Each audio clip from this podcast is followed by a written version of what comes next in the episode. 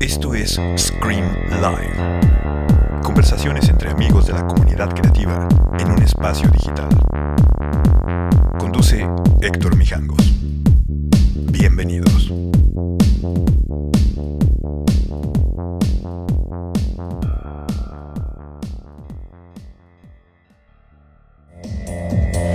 Hola Alexis, ahorita te jalo. Buenas noches, esto es Scream Live, capítulo 257 de esta nueva temporada. Que si nos ponemos a hacer números, vamos en la temporada 11, pero ha sido largo y tupido esto. Gracias a todos por conectarse, gracias a todos por venir. Y eh, pues nada, vamos a invitar a Alexis de Anda a que se conecte de una vez y seguimos platicando. Recuerden que todo esto se va a Instagram TV, luego se va a las plataformas de podcast y a YouTube en la noche. Gracias a todos, buenas noches. Hello, ¿quieres bailar? ¿Quieres bailar? ¿Quieres bailar?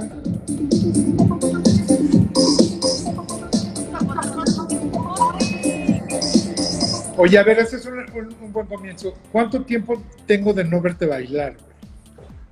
No verme bailar, Depende dónde, ¿no? La respuesta era, la respuesta era, depende dónde. Pues sí, depende de dónde, pero yo creo que en un after, o sea, profesionalmente no fue. No. ¿Te hubiera gustado ser profesionista del baile? Pues me gustaba mucho bailar, tomaba clases y ah, hacía festivales de, de jazz y de ese tipo de cosas cuando era joven, pero no sé si me hubiera gustado profesionalmente ser bailarina porque tiene una vida muy rigurosa. Oye, ¿y te hubiera gustado que en un momento te dieran así tip? Ah, de propina, híjole. No Yo creo que ahorita todo se vale, ¿no? Sí, pues bueno, OnlyFans es como uno de los negocios más que más ha, ha crecido Más ¿no? productivos. en, en los últimos años. Pero no sé si yo personalmente me gustaría ser una bailarina que reciba propinas. ¿Quién sabe? He hecho drag y en el drag te dan propinas, así que podría Ah, ser. sí. Claro. Very interesting, ¿eh? Oye, el otro, día que Haciendo te, eh, el otro día que te encontré desayunando, está cabrón porque de repente dices, no memes, o sea, sí tenía no verte unos tres años, fácil, va. O más. Sí, o sea, que nos hayamos cruzado en la calle en algún momento, pero sí, un rato ya. Un buen Está rato. cañón, ¿no? Sí, está cañón. Justo recordábamos que contigo hice mi primer podcast Hace más de 10 años. hace más de 10 años. Qué locura. Uno las hace famosas y luego se olvidan de uno. Pues ya ves, perdón, te voy a pasar ahí tu porcentaje. Eso, o sea, por ejemplo, la re, la re club, pues ahí está, es que estaba una banda, estaba Oscar Uriel, estaba bien padre. O sea, cada quien al final ha triunfado en sus caminos. Ujú. De alguna forma que se sepa, Noislab fue un semillero de talento. Un semillero de talento. Semillero, como se dice. Oye, pero además está padre porque es un semillero de todos los talentos y eso es bien importante. Porque mucha gente dice, ah, bueno, pues es que ustedes sí hacían discos, hicieron música y que Zoe y todo esto.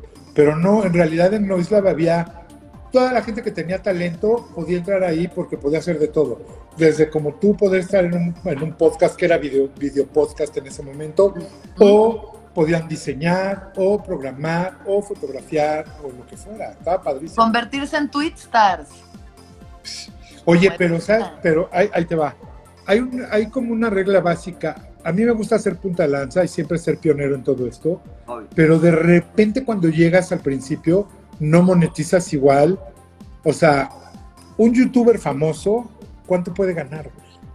O sea, a ti te va Millones. muy, a Un ti te va youtuber muy bien famoso puede ir hasta la cárcel. Así de famoso se puede ser que puedes acabar. por, una pendejada, ¿no? Pues no necesariamente. O sea, esta chava, esta chava que fue a la cárcel, ¿sí tiene culpa o su culpa fue, fue la primera en enseñar esto? O sea, yo creo que. De- de- o sea, con el trasfondo de una profunda ignorancia, ella hizo estos videos, pero bueno, sí hay unos crímenes que pues hay que pagar, ¿no? Y No, pues, totalmente. ¿no? Y además está- estamos viviendo, estamos Y además viviendo se de una forma muy culera sobre una chica pasando por una situación muy Claro. No es una situación que digas, ay, pobre, ya estaba exponiendo el caso, ¿no? Como intentando denunciar, ¿no? Pues, sí, que, queriéndose sentir la, sentir la reportera. Es que ese, ese es un problema grande. A nosotros nos tocó ver cómo empezó todo esto, pero ahora te das cuenta que todo mundo tiene un poder o cree que tiene un poder y entonces te dicen para bien y para mal y, y hay que tener mucho cuidado, sí, pero en realidad siempre hay que portarse bien. O sea, o sea, te vean o no te vean, uno debería de tener un parámetro moral chido. Exacto. Ahí es donde ya cada quien...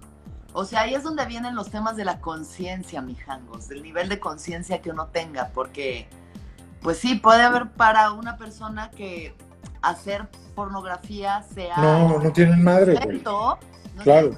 Pornografía infantil, pero también, o sea, hay gente que para ellos dicen, esto es de lo que yo vivo y me vale, y hay otros que decimos el simple hecho de verlo o compartirlo está fatal.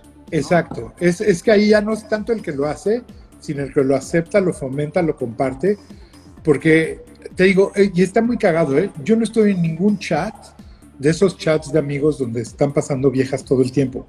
O sea, cero. Qué bueno, eso es terrible, de verdad de muy baja, de muy bajo nivel. ya, ya lo sé, güey, pero es que... Muy adolescente, ¿sabes? Sobre todo se me hace inmaduro, inmaduro más que otra cosa. Sobre, sobre todo, ¿sabes qué se me hace? Que son, toda esa, toda esa banda que hace eso, son los que no tienen ese tipo de vida, o sea, no salen con nadie, o andan solteros, o no los pelan y todo esto. Entonces la forma de estar como metidos en eso pues, es eso.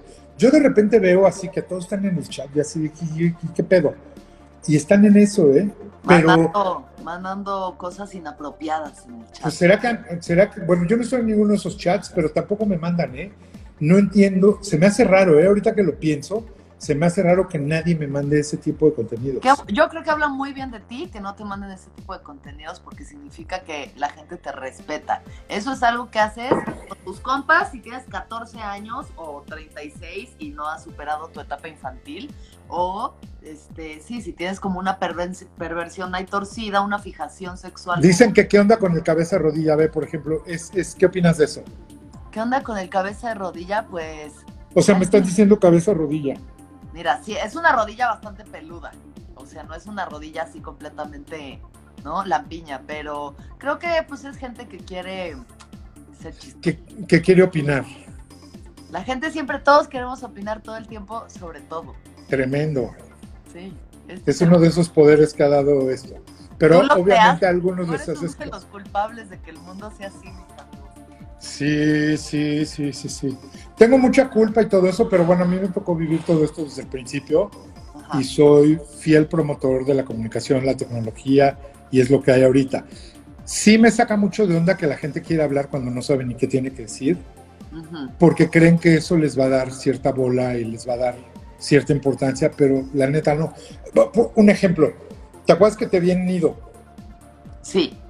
Bueno, me quedas que hace un par de semanas fui a desayunar a Nido y posté una foto de los hot cakes y se me dejaron venir, pero full power así de, güey, no memes, ¿por qué apoyas a esos explotadores? Y pero así, pero agresivamente contra mí, como si yo estuviera así de, sí, hay que explotar a la gente. Yo quiero. Como si estuvieras, tráiganme más mezcla, hay que hacer más hot cakes. Sí, ¿no? No, pues o si dijera, Está, cabrón. Por eso hay que tener mucho cuidado, pero creo que también, así como hay una responsabilidad para no hacer cosas, hay una responsabilidad bien grande que debería tener la gente para ver lo que dice y por qué. Y a quién se lo dice. Sí, claro, o sea, yo entiendo, yo entiendo porque creo que si uno no va a decir algo que realmente aporte, pues es mejor no decir nada. Yo sí he hecho mucho trabajo con impecabilidad de mi palabra, ¿Ves que hay un libro muy forever que se llama Los Cuatro Acuerdos del doctor Miguel Ruiz? Que de hecho es una sabiduría tolteca muy profunda y muy bella. Pero bueno, entonces los cuatro acuerdos, el primero es ser impecable con tu palabra. Y es difícil ser impecable con la palabra. Muy, y más ahorita. Pero es más o sea, cada cosa que tú dices impacta en un, en un todo, o impacta en una realidad más allá de ti y la forma en la que tú le hablas a la gente la puede destruir, la puede elevar, ¿sabes? O sea, puedes cambia cosas. La palabra No, es y- poderosa es- y como es- de pronto todos opinamos de todo, se nos olvida. Totalmente. Eh, El tema tan, tan grande que, por ejemplo, no sé si tú bulleaste a alguien en la escuela, creo que todos bulleamos a alguien en la escuela. O sea, era, era Pues, parte de la diversión, pero era buena onda, no era, nunca mandábamos a nadie al psiquiatra, ni lo, no a lo ver, todos empezamos a ir al psiquiatra ya mucho más grandes, o sea, probablemente sí mandamos a varios, nada más que tardaron 10 años en empezar a ir. Eso, decir, ah, lo, lo que necesito es un psiquiatra. como el efecto no fue inmediato, entonces decimos, ay, yo no fui, pero un poquito sí, o sea, un poquito también uno. Pero bueno, uno es niño y te digo, desde ese nivel de conciencia de que estás ahí, quieres convivir, depende con cuánta malicia bulearas, ¿no? Porque nosotros yo me acuerdo que en la escuela, pues sí, estábamos todos ahí nada más echando cábula. Y pues nada, Exacto. estar al tiro, y yo creo que eso me hizo comediante también, estar al tiro con mis compas de que Ah, es obvio. Si ¿sabes? tú- es más, si no fueras cábula y no fueras medio bullying, ¿sí? No en el mal sentido de la palabra, pero la verdad, tú, pues es de donde, es, es- es tu chispa de decir cosas. Y seguramente cuando estás haciendo un stand-up, de repente agarras a alguien y le dices algo y dices, puta, ya se me puso de apechito. Claro, sí pasa, sí pasa todavía. O sea, creo que antes lo hacía con más malicia, porque siento que sí he, como que sí he purgado bastante la malicia después de tanta ayahuasca, ya me sacaron el veneno. Pues sí. ¿verdad? Hace rato estaba viendo uno de tus episodios del viaje. Ajá. Es- está padre. Pues, es, sí, es que además creo que eso está muy padre. Poder estar metido en 20 proyectos y hacer esto por aquí y esto por allá y esto por allá, pero todo construye de alguna forma y finalmente lo, lo más importante es que sea algo en lo que tú crees y crees que estás cooperando a que haya más información, que haya más buena onda.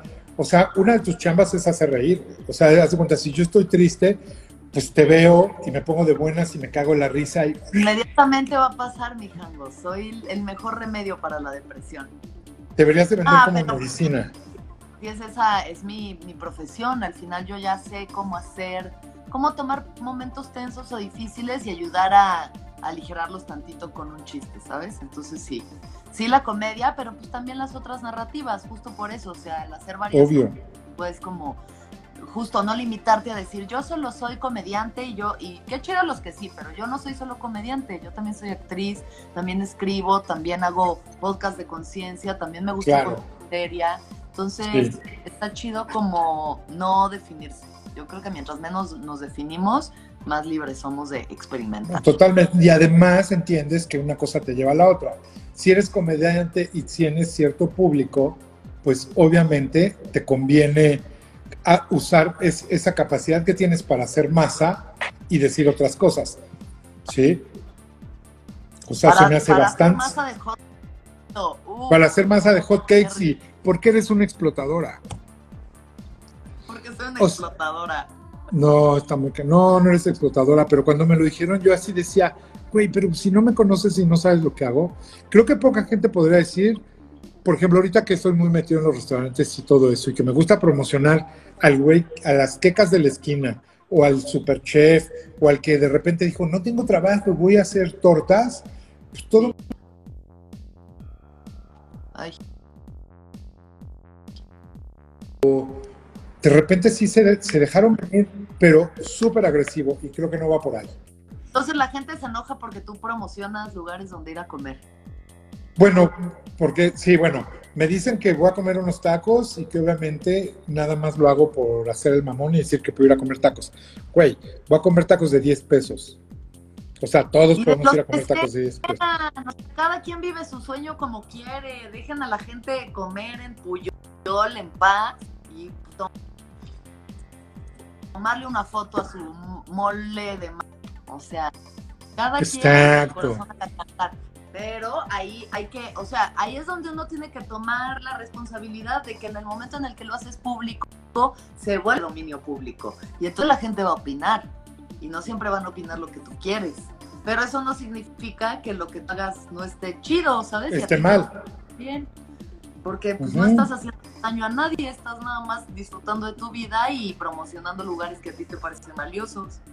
Claro, Y y me encanta comer. diciendo, No, qué asco, eres un vendido, maldito cerdo capitalista, ¿cómo te atreves? Bueno, me- el otro día me dijeron, maldito panista. No sé por qué. Ah, a mí también. ¿Será porque me gusta el pan o qué?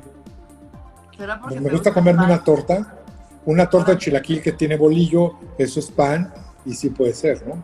Exacto, y porque también estás en contra del aborto. No es cierto, mi Jangos no sé si está en contra del aborto. No, yo estoy súper No sé pro. cuál es Mira, déjame, te digo. sí. ¿No? ¿Estás contando abortos, mi fuerte. No, pues claro que no. Acuérdate, soy bien portado. güey. Qué fuerte. Ya te puso fuerte. No. Mira, así como tú eres cábula, yo también soy bastante cábula, pero no. One Yo more sé, time. bueno. Todo, todo mundo tiene el derecho a hacer lo que quiera. De hecho, creo fielmente que cuando una chica te dice, oye, me pasó esto, y eso lo sé desde de toda mi vida, pues tú lo que tienes que hacer es ser súper apoyador y decir, tú decide y etcétera.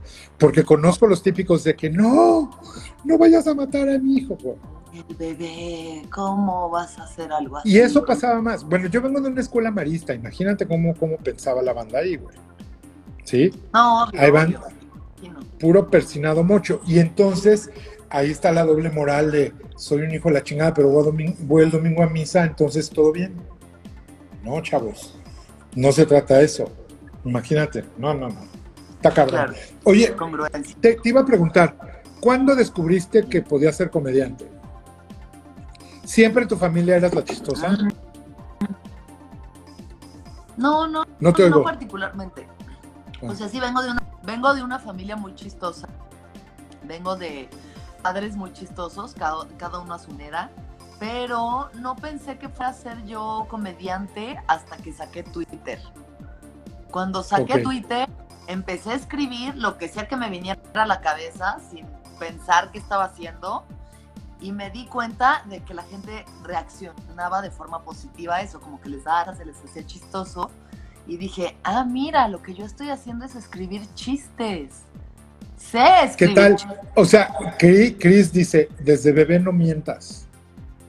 Desde, o sea, La sí, prima. obvio, chistosa, obvio. Hola, prima. Aquí está.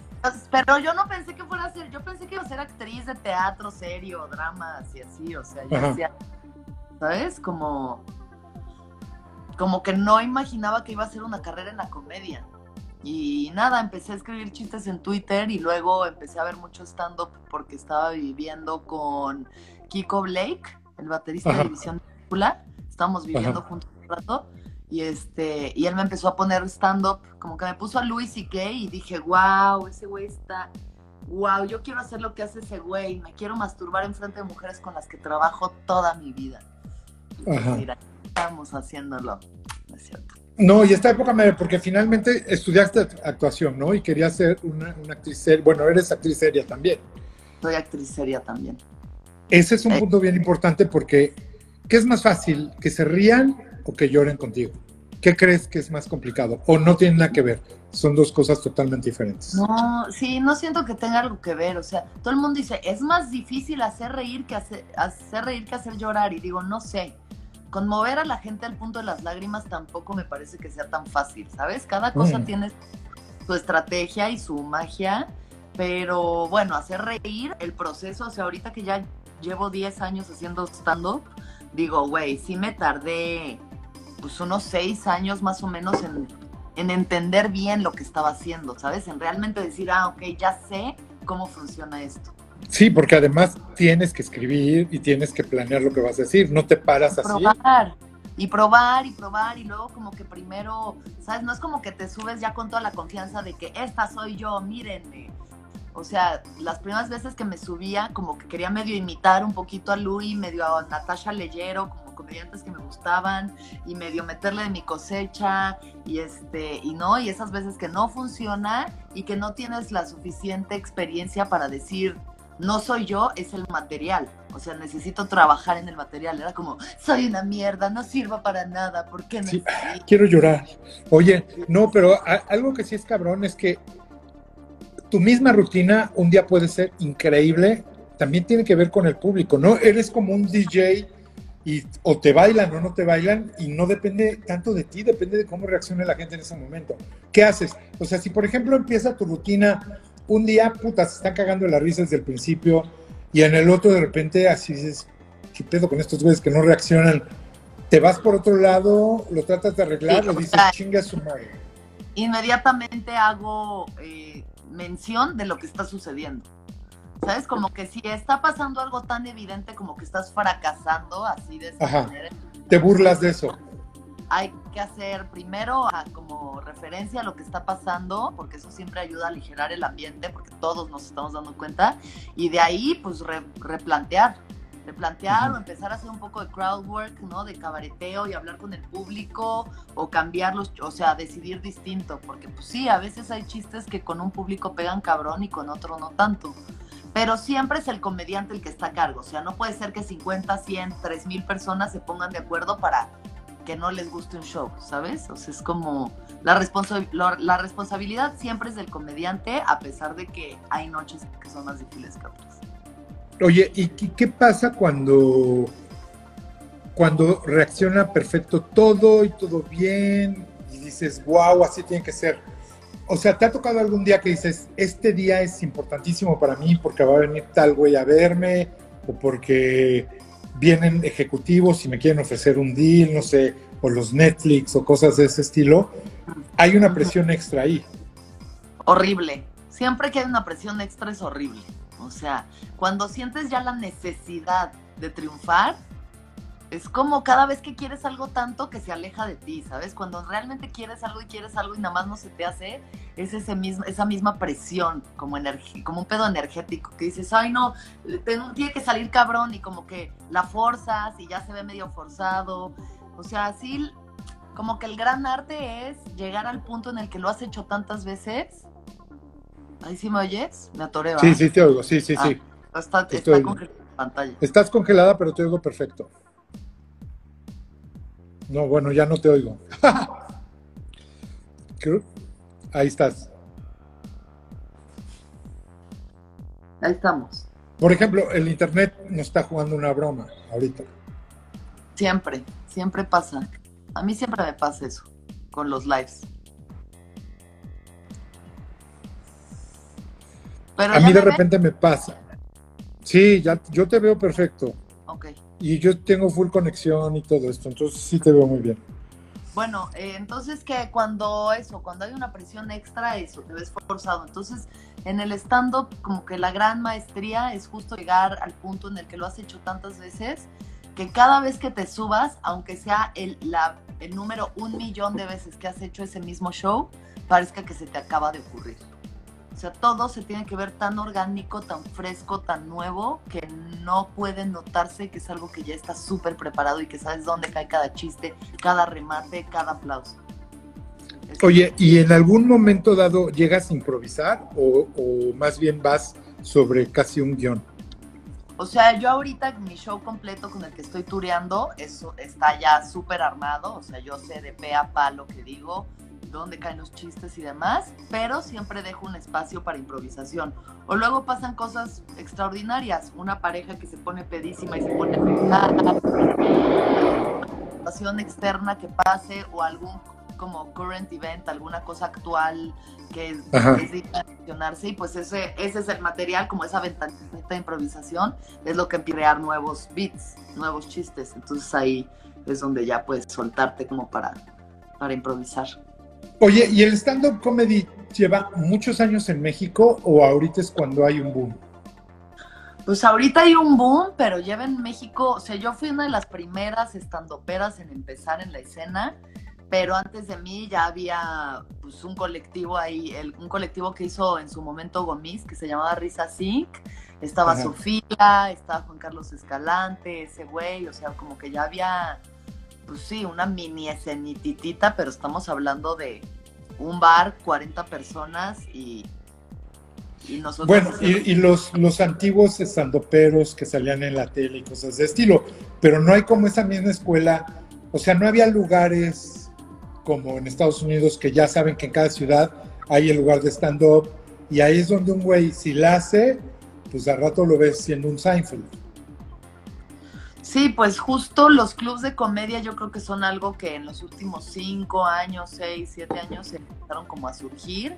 Entre ellos la Caja Popular, que en Querétaro, que es, uno, es el mejor club de comedia de México, de hecho. Nadie pensaría que la mejor comedia de México se hace en Querétaro, pero sí. ¿Dónde queda eh, Querétaro? Ah, no sé. Ay, ya sabes, por allá. Qué mal comentario, ¿ah? Por allá sales como para Tlalnepantla y te sigues derecho y llegas Así después de la barbacoa, ¿no? Después, cuando ya huele a barbacoa, ya vas llegando. Ya vas llegando. Pero sí, Oye. Pues, es algo que ha tomado tiempo. Hay todavía muchos lugares del país donde la escena de comedia es mínima, o sea, hay dos, tres más intentando hacer stand-up, ¿no? Donde sea ya Tijuana o Mexicali, etc. Pero bueno, hay algo y sobre todo pues por todos estos medios digitales ya estamos súper presentes en todas partes, porque pues los podcasts se vinieron con todo. Ya sé. Ahora, el stand pero nació primero así en el stand-up y de ahí fue a, YouTube, a podcast, o hay unos que empiezan siendo digitales y luego ya quieren estar en vivo. Pues, Yo creo que en la escena del stand-up sí hemos sido la mayoría primero stand-uperos y luego hemos ido a digital. No conozco ningún youtuber, ningún como Viner y así, que primero haya hecho eso y luego stand-up. O sea, sí sé, por ejemplo, Richie O'Farrell en su momento, Daniel Sosa, ¿no? Que se hicieron muy virales y como mucho de su fama dependió de eso, pero ya estaban haciendo stand-up entonces. Entonces no fue, no fue, o sea, fue primero en vivo y luego en digital. Según yo, es, es que sí toma muchísimas agallas dejar el confort de tu celular para subirte a un escenario enfrente de un montón de extraños a ver si eres chistoso o no. 100%. 100%. Por, por ejemplo, a mí no me da miedo hablar en cámara y puedo ir a la tele y, hablo perfecto, pero cuando te toca subirte ves a la gente, neta sí es otra cosa, totalmente diferente. Hasta te cambia la voz. Es un tiempo fuera del tiempo, o sea, incluso el tiempo pasa de una forma diferente en el escenario. Sobre todo si te está yendo mal, cada segundo dura como cinco minutos, es un infierno, ¿sabes? O sea, cuando no cae un chiste y segundo en tu, en tu cabeza iba a estar increíble y luego te subes y nadie se ríe, si es así de, güey, ¿qué estoy haciendo? ¿Por qué? ¿Por qué? ¿Por qué? ¿Por qué? Pero mientras tienes que seguir hablando y en tu cabeza estás de que ya mátenme, mátenme, mátenme. así de que volteas a ver alrededor del ladito, así de horrible, un mal viaje, un mal viaje terrible. Pero bueno, ya una vez que uno ya sabe qué está haciendo y agarras las tablas y todo, pues es un momento hermoso para estar presente, 100% presente, como que así en la zona. Lo disfrutas, cabrón. Sí, muy cabrón, la verdad sí. O sea, mañana, Alexis, mañana tienes que ir a Tijuana, luego tienes que ir a Torreón, el mismo fin de semana. Tijuana, Torreón y luego Chiapas. Nunca dices así de, ah, qué hueva. Pues no, o sea, no, no digo que hueva porque la neta me siento súper agradecida, sobre todo después de la pandemia, pensando que no sabíamos cuándo iba a volver el stand-up, que la neta llevo trabajando un buen de meses y justo por poder viajar y por poder no ir y venir he podido seguir dando shows, porque si no en la ciudad hubiera estado un poco más difícil. O sea, ¿aquí en México hay stand-up ahorita o no hay? Sí, ahorita ya, ya hay stand-up, ya hay lugares abiertos. Todo obviamente depende del semáforo en el que estemos, como que se reduce o se amplía el número de, que pueden ir, pero, pero, sí, hay. De que hay, hay, hay. Está el 139, está Cine Tonalá, un montón de lugares que están abiertos ya para estar. Sí, está cañón. Bueno, y ahora lo, que pasó en últimos años, no sé ahorita porque no hay festivales, pero estaba padre que en un festival hubiera carpa de stand-up. Eso ya era darle una importancia cabrona. Pues no sabes lo bonito después de tantos años de groupie, finalmente entrar con mi propia pulsera de talento. Así de compromiso, chavos. Y Oye, soy yo, soy yo. Oye, por ejemplo, en el Vive Latino ya, ya fuiste al Vive, Latino a, carpa de stand-up, ¿no? ¿Qué? ¿A la carpa de stand-up? claro, sí, ya tres veces. ¿Y te piden autógrafos igual que a los rockstars o no? Pues más o menos, o sea, después de que doy mi show, sí. La neta es que después de mi show hay banda que hay que es mi fan, o de pronto si voy caminando, pero no es como si se parara ahí Rubén Albarrán en medio del. No, no bueno, así se vacía donde esté y se llena.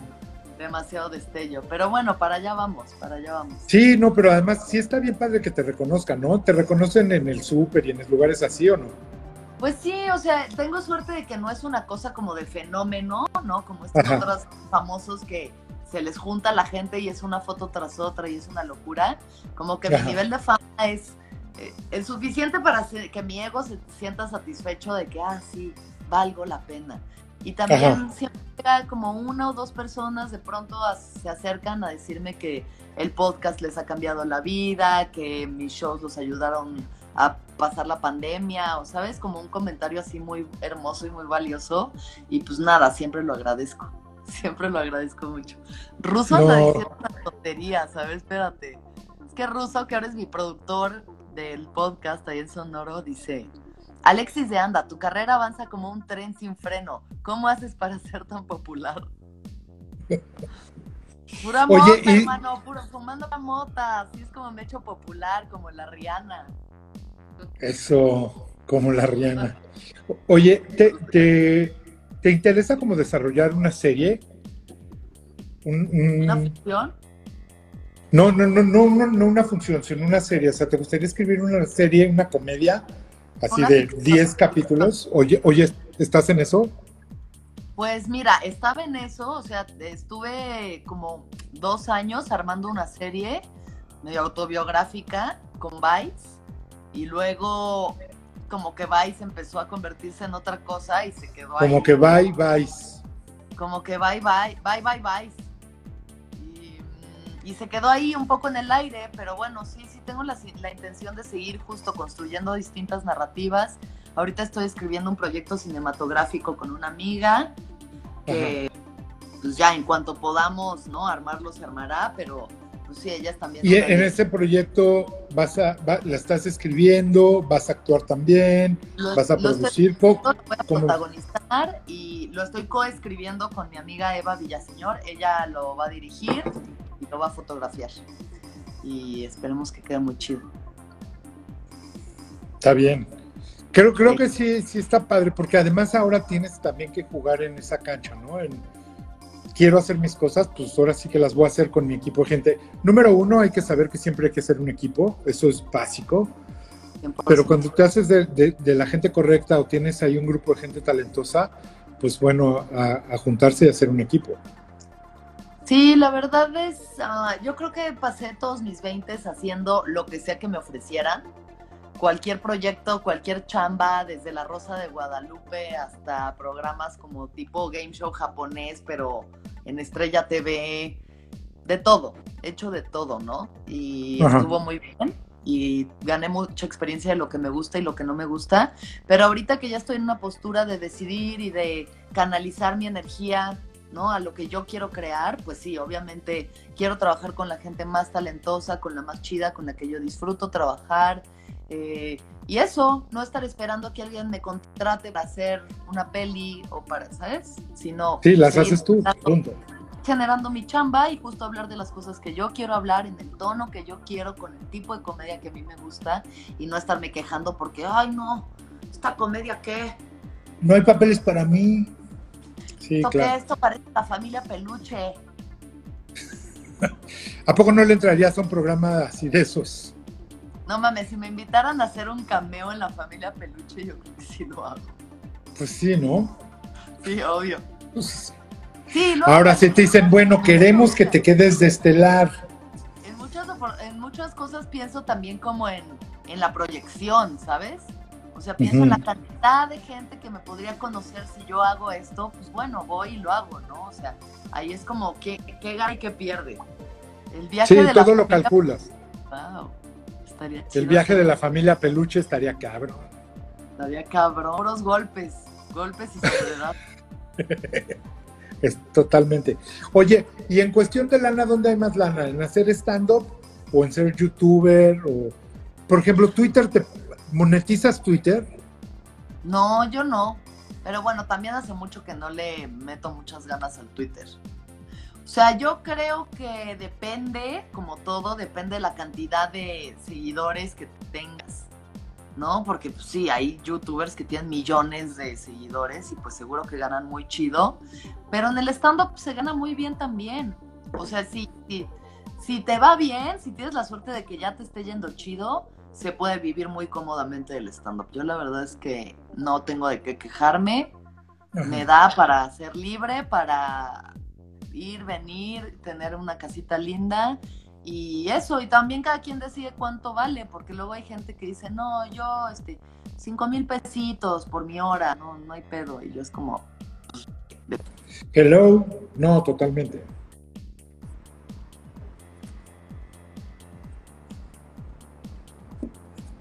Ya, te me congelas de repente, creo que es tu internet.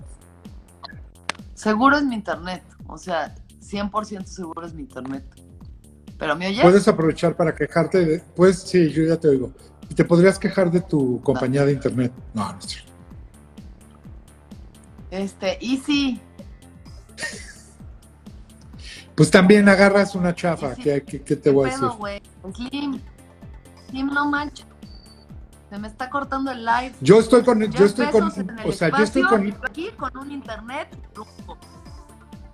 Eh, oye, ese tema está cabrón. A ver, primero, mira, yo por ejemplo, yo sí estoy con Slim y jala cabrón. Soy feliz con mi internet y no entiendo si fue suerte, si el servicio está muy bien o qué, pero yo nunca tengo pedos, veo perfecto lo que quiero. Ahorita se ve perfecto, etcétera. Oye, pero ahorita que estás hablando de los, ¿qué tal que está muy cagado, ¿no? Porque los tres más ricos ya tienen sus proyectos de aeronáutica muy cabrones. Pero el que empezó con todo esto, que, que, fue, que fue Elon Musk, es el único que no se ha subido a una de sus naves a dar la vuelta. Y los otros dos, en un espacio de dos semanas, ya salieron.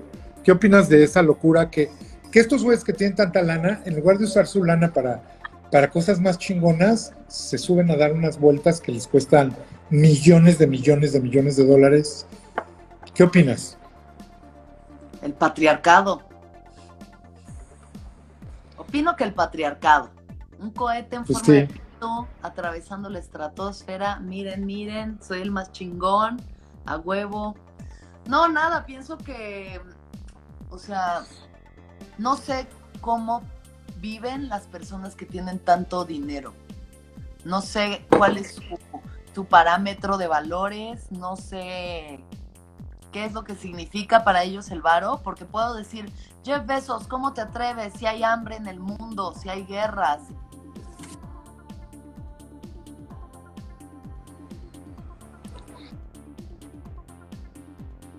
Claro.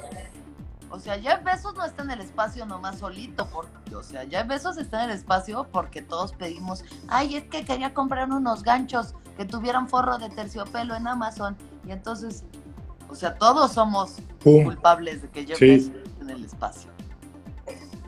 Sí, a Jeff Bezos, bueno, yo creo que a todos, ¿no? O sea, finalmente nosotros lo estamos mandando allá. Porque ahora en la pandemia mucha gente dice, no, yo no gasté nada. Pero realmente ese dinero sí se podría utilizar para cosas mucho más valiosas, mucho más importantes que hagan de este mundo un lugar más equitativo. Solo que yo, pues, ¿cómo voy a venir aquí a juzgar a Jeff Bezos cuando, pues, también yo podría estar dando mi dinero para otras causas y a veces lo hago, pero tampoco es tanto como para, para creerme superior moralmente a Jeff Bezos o alguien más. Sí, y además él te podría volver a decir, bueno, pues es mi lana, yo le chingo y hago lo que quiero. Pues sí, es mi dinero, o sea, si yo de por sí ya dono tres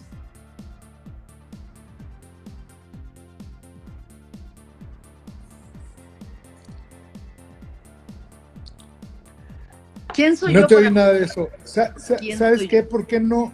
Si le quitas el wifi a tu teléfono, ¿no jala mejor?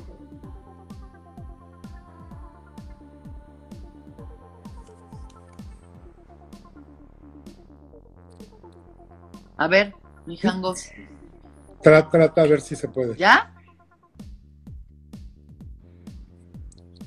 ¿Ya? ¿Ya está? ¿No? Pues te estoy, ahora sí que justamente te estoy viendo como a Jeff Bezos en su nave así con cámara lenta.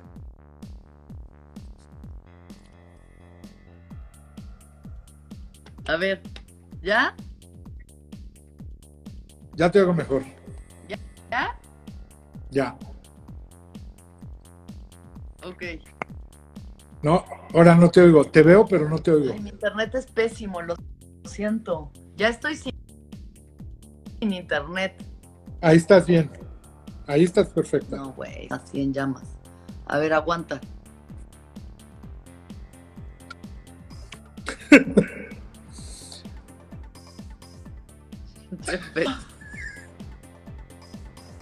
Jeff Bezos no balazos.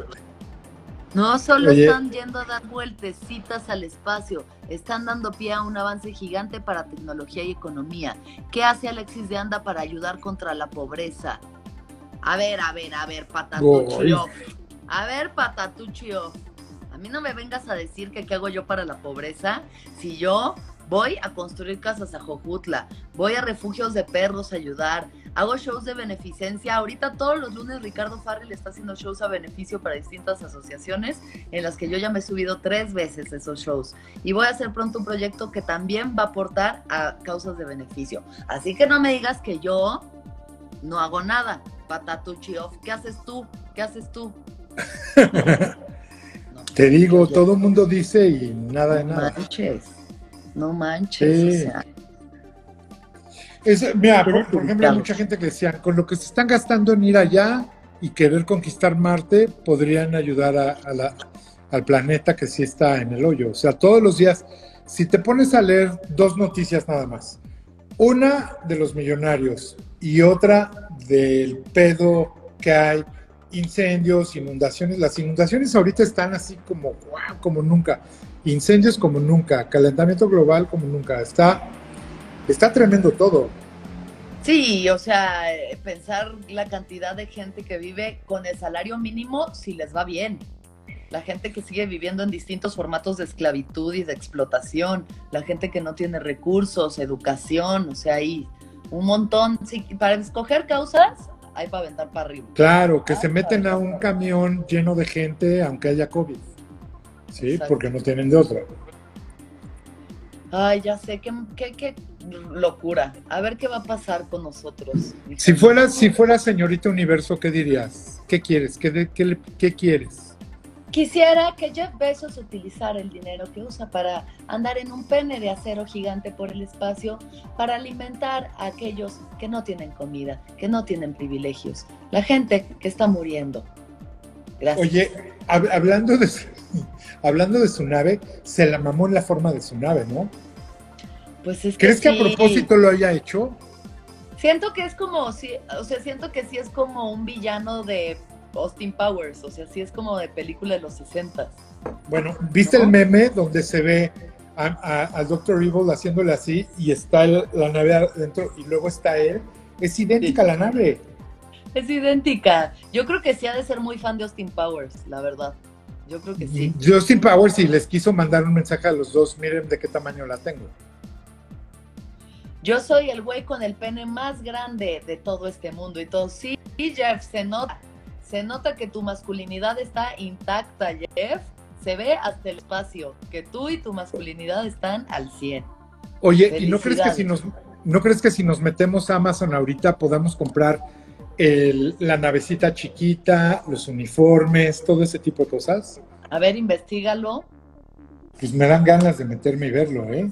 Métete sea, es- tantito así, ah, si puedes, métete tantito a ver así de que... eh, ¿Cómo se llamaba la, cómo se llamaba la nave? ay, no Blue, sé. ¿qué? Sí, Blue, Blue, a ver, Busca nave de Jeff Bezos a escala. Amazon, Amazon. Vamos a poner así como nave de Amazon. Blue Origin se llamaba, ¿no? Blue Ori- Origin. Origin, nada. Ah. ¿Cómo que Origin? Blue Origin. Así de, no mames, como que Blue Origin no invitaron. Or- origin. No mames, literal, ya hay la t-shirt. Claro, obvio. Ya tiene que haber un poquito, ¿no? Obvio. Pues ese güey no le pierde. ¿Sabes que con el dinero que ganó en la pandemia le podía haber dado a todos sus empleados 100 mil dólares y hubiera salido tablas? Y no lo hizo. No, porque no salió tablas, se lo gastó en su cohete. Ay, qué padres son los chavos. Son Ahora. ¿no crees que... Porque también esos güeyes se subieron en una nave que podría haber explotado. Elon Musk no lo ha hecho porque ya le explotaron algunas. Porque ya explotó una, sí. Pues bueno, seguro que ya había hecho unas pruebas de las que no nos enteramos con otros cohetes que tal vez sí explotaron y que ahora murió. Que eran sus empleados, ¿no? El gerente de ventas, gerente de ventas, le toca irse al espacio. Órale, pero Jeff, por favor, llevo 25 años trabajando para ti, cállate, estúpido. Para eso cállate y súbete. Súbete al pito, súbete. Y te vamos a dar un bono de Ay, de nada. Ay, pobrecito, más dinero para mi nave. Oye, ¿tú crees que cuando fue el, Apolo a, la Luna, crees en conspiracy theories o no, crees en nada de eso?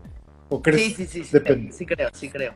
Sí creo. ¿Ves que dicen que el hombre no fue a la luna, que Stanley Kubrick montó un set, todo eso fue falso? ¿Crees? Sí, sí, ¿Qué crees? O sea, es que a ver, sí, yo creo que sí fueron a la luna y todo, pero sí se me hace, no sé si había la tecnología para grabarlo, ¿sabes? No, y más con la en contraluz. O sea, cualquiera que ha hecho de una forma muy espectacular.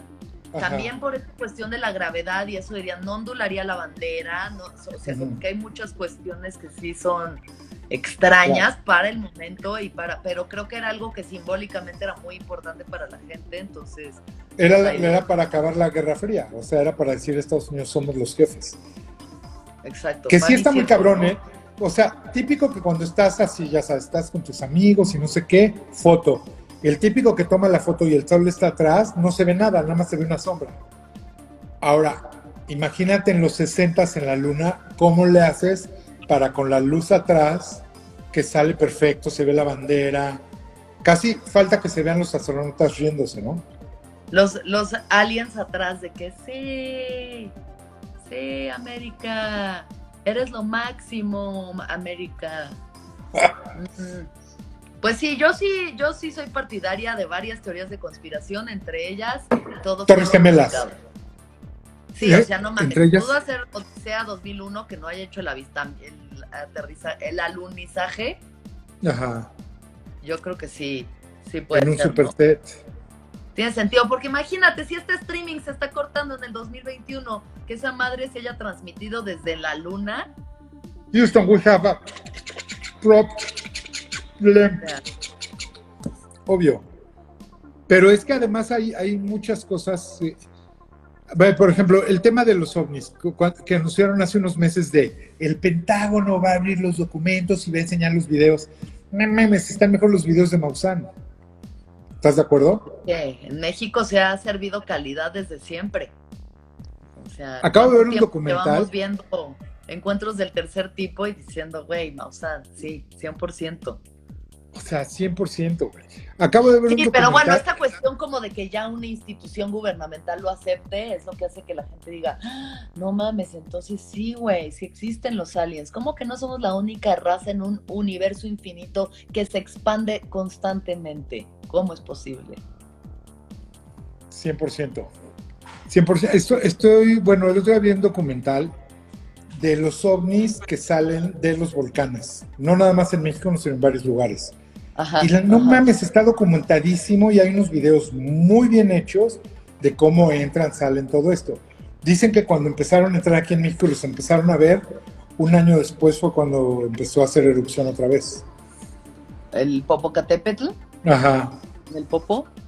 Sí, pues, o sea, seguro que, bueno, es que yo creo, ya sabes, yo no solo creo, sino que siento que he tenido conversaciones con seres que no puedo decir que sean extraterrestres, pero sí puedo decir que son interdimensionales.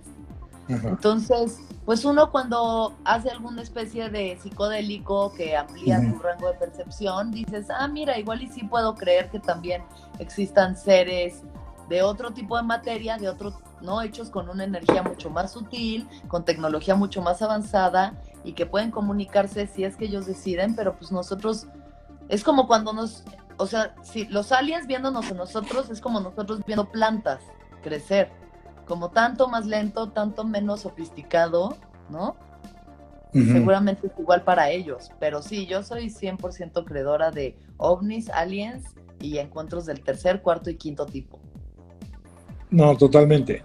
Oye, y, por ejemplo, tú que eres, que, tienes el viaje y que le das al psicodélico, ¿crees que has aprendido cosas? O sea, ¿te enseña, ayahuasca te enseña o, cómo es?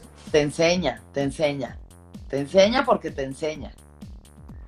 Sí, sí, sí, claro. O sea, para mí mis más grandes maestros en esta vida, o sea, junto con varios maestros humanos, pero sin duda alguna las plantas sagradas han sido algunas de mis mayores maestras. La ayahuasca, el peyote, el sapito, los hongos, mis mayores maestros. O sea, son conciencias autónomas, independientes de uno, que llegan y se comunican contigo a través de visiones, a través de palabras, o sea, son palabras, pero nadie está hablando, solo son voces muy claras, muy contundentes, dándote mensajes muy importantes de la humanidad, mensajes que ya han dicho muchas personas antes de nosotros, Buda, Alá, eh, Zaratustra, quien quieras, John Lennon, ¿no? O sea, se han dicho estos mensajes constantemente, pero se nos sigue olvidando porque queremos una nave espacial que vaya a Marte. Entonces, eh, Básicamente, sé un ser humano digno, respétate, respeta a los demás, aprende a amarte y así tu vida se transformará y, todo puede ser más hermoso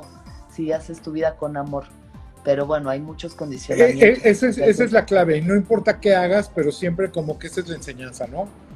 Amor, buena onda, Gratitud y amor. Al final es así de, así de simple y así de complicado, porque aunque esas sean las enseñanzas primordiales, el condicionamiento social es no te quieras a ti mismo.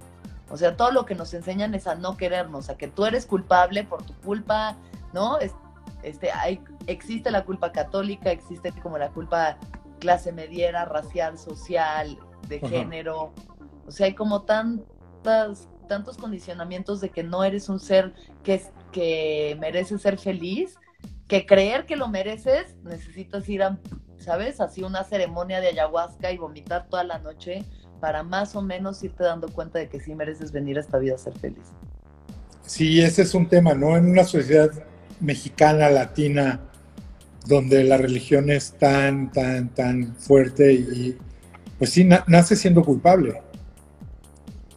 Sí, y en todas, ¿sabes? O sea, porque te vas a Japón y aunque sean países con filosofías espirituales orientales que son pues muy equilibradas y muy chidas, muy como básicas también a lo más elemental, pues los japoneses también se suicidan cada vez que tienen que pagar impuestos o cuando es el 14 de febrero, o si deshonran a su familia o entonces cada o si no pasaron el examen de la escuela, claro. No pasaron el examen y van y se avientan en las vías del tren bala porque pues güey, ¿Cuál es el punto Está de tremendo. deshonrado a mí? has visto que ahí ¿Has visto que los puentes tienen mallas para que no se avienten? Sí, claro. Pues es que sí. Porque sí, o, en, no sé, Noruega, ¿no? Finlandia, países de primer mundo con los mejores niveles de todo, pero se la pasan a oscuras durante seis meses al año con un frío que te cagas y pues de la depresión también te matas. Te matas por ver tantito color ya, aunque sea. no, totalmente. La nieve. Yo tengo una sobrina que viene rojo vivo. tengo una sobrina que vive en Noruega y es completamente feliz y como que no extraña nada, pero he tenido varios amigos que se van y de repente te hablan y te dicen, no mames, es que no hay luz, cabrón. O sea, déjate colores, no hay luz. Luz de día, sol, sol tantito, un, dos, dos, tres horas de sol. Exacto. Yo no y luego, y luego al revés, hay un día, imagínate, ese tema de no tener oscuridad para poder dormir también está tremendo. Ah, claro, cuando es día todo el día, pues sí, está chifladísimo, todo su viaje es muy chiflado, ¿no? Por eso uno entiende que hagan ese metal noruego así tan oscuro y esas cosas más todo, y esas cosas feas, qué fuerte. Sí, yo, yo lo que nunca he entendido es por qué chingados o sea, por ejemplo, entiendo a todos los de, a los del sur, a los que viven, estiran la mano y bajan una fruta. Allá está tremendo el tema de, de que, puta, con los fríos que hace y todo eso es muy difícil vivir. No, no, no puedes vivir de lo que cosechas porque no hay nada que cosechar en un momento dado. Pues papa, ¿no? Viven de papa, salmón, o sea, sí, sí viven como de muy pocas cosas, pero también es eso, es gente pero, pero que sabes, es muy fría. sí, pero sabes que es muy interesante que los que tienen la facilidad de estirar la mano y bajar una fruta se vuelven muy huevones. Por eso, Mm. por eso el primer mundo vive en lugares donde es más difícil vivir. Hace más frío, bueno, las estaciones son más marcadas, mucho calor, mucho frío, etcétera. Y acá como es todo muy parejito, hace que la gente diga, pues sí, tengo hambre, me como una fruta, tengo sed, hay ríos, no sé. Pues es que yo creo que son muchas cosas que atraviesan esas realidades. O sea, yo tampoco diría, ay, los latinos son unos huevones, porque la verdad es que no. Yo creo que los latinos le chingamos de formas distintas a los nórdicos, porque hay distintas circunstancias, ¿no? O sea, de entrada a ser colonia, pues ya te pone como en otro nivel de existencia y en otra realidad. Y, al mismo tiempo es gente que yo creo que es más feliz. O sea, cuando al tener menos eres más feliz. Cuando hay menos cosas resueltas, entonces hay propósito. Es de, güey, no me puedo morir porque tiene que comer mi familia, entonces le chingo, ¿no? Pero, pero luego la gente como, ¿no? Como los finlandeses o los noruegos tienen su vida resuelta, su educación pagada, los embarazos pagados, las infancias pagadas y al mismo tiempo hay como una, un vacío existencial al no tener como un propósito porque ni siquiera tienes que, o sea, tienes que sobrevivir al frío, pero no más. Entonces, cada quien tiene sus pros y sus contras. Yo no creo que uno esté mejor que el otro, nada más cada quien cogea de un pie distinto. Pues sí, puede ser. Puede ser. Oye, ¿te, te late que luego hagamos un programa nada más para hablar de, del viaje y de todas las experiencias que tienes? Ay, claro, me encantaría, obvio. Estaría padre, porque ahorita ya, ya valimos, ya estamos a punto de irnos. Eh, di- dime dónde vas a tener shows en México ahorita. A ver, voy a tener shows en. Ay, que es? Siete. Hoy Creo es que es 20, el- ¿cómo que 7? Sí, creo que el, el 13 en Querétaro y el 14 en San Luis Potosí. Eh, tengo esos shows que ahí- tengo las fechas con Ray Contreras y luego shows de stand-up aquí en la ciudad. No tengo todavía nada confirmado, pero pues hay que estén pendientes a mis redes y igual de los proyectos que estaré próximamente en televisión. Ah, No puedo sí. de, Muy pero bien. Ahí vienen con Oye, ¿y tienes ciudades favoritas? ¿Hay ciudades donde reaccionen mejor a- al stand-up? Además de Querétaro. Pues ah, sí, hay ciudades donde obviamente Querétaro top, number one. A mí me gusta mucho Tijuana, disfruto mucho ir a dar shows a Tijuana. Que yo entiendo muy bien, los norteños entiendo, ¿sabes? Esos sentidos del humor me gustan. Eh, ¿Dónde más se la pasan chingón?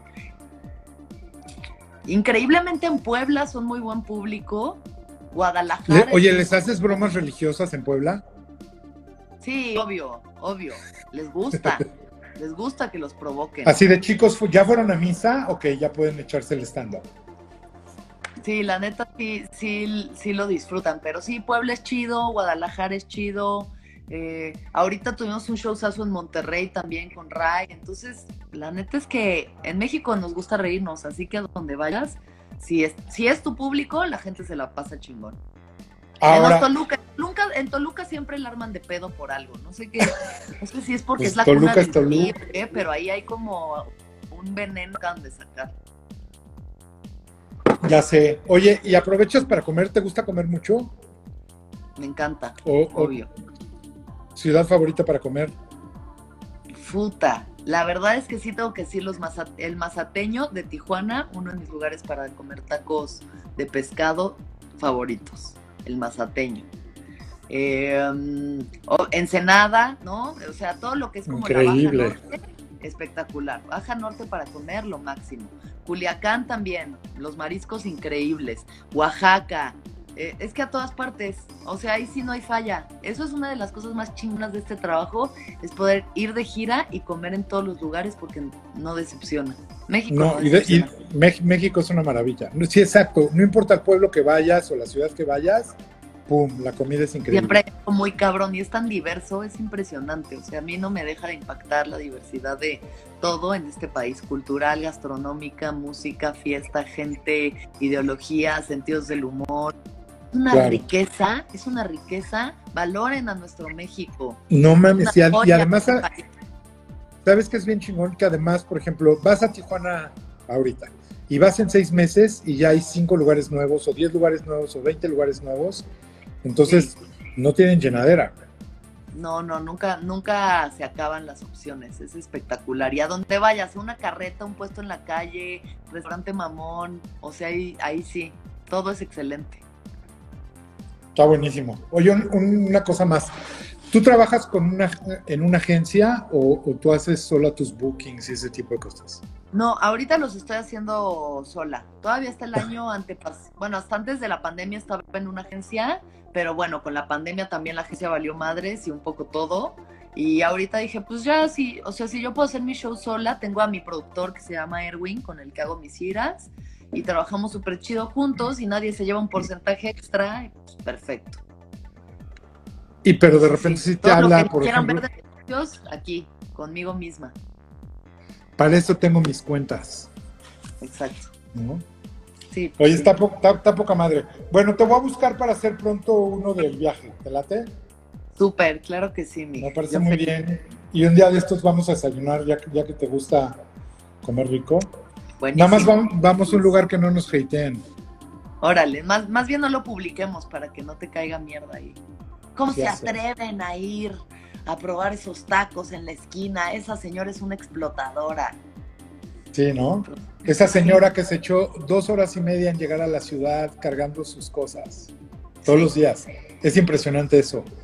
O sea, yo, yo la, la- la señora- mi señora de ley de las quesadillas, dos horas en venir, dos horas en irse, y cuando llega, pues a cocinar lo que va a traer el otro día. Claro. Impresionante. Sí, hay, que- hay que apoyar a esa banda, ¿eh? Cuando puedan, echense una queca en la calle, un taco, una torta, Obvio. esa gente lo necesita cabrón. Y la verdad, no hay nada como alguien que te dé de comer. Sí, total. La poca madre. Bueno, pues te mando un beso grande. Igualmente, muchas gracias. Estuvo muy chida esta plática. Y Qué bueno que les gustó. Re- recuerden que esto lo vamos a subir a- al Instagram TV y en la noche lo subimos a YouTube y a las plataformas de podcast. Ahí dice abajo, YouTube, Spotify, Google, Apple, Amazon. Me encuentro en el Scream Live. Bueno, te mando un beso. Gracias a todos, buenas noches. Bye. Bye. Gracias por escuchar un nuevo episodio de Scream Live. Scream Live se produce con la ayuda de Podbox y rss.com. Si te gusta el programa, asegúrate de suscribirte en nuestro canal de YouTube, donde podrás encontrar todos nuestros episodios anteriores. Puedes seguirnos también en Instagram, arroba mijangos, y escucharnos en todas las plataformas de podcasts.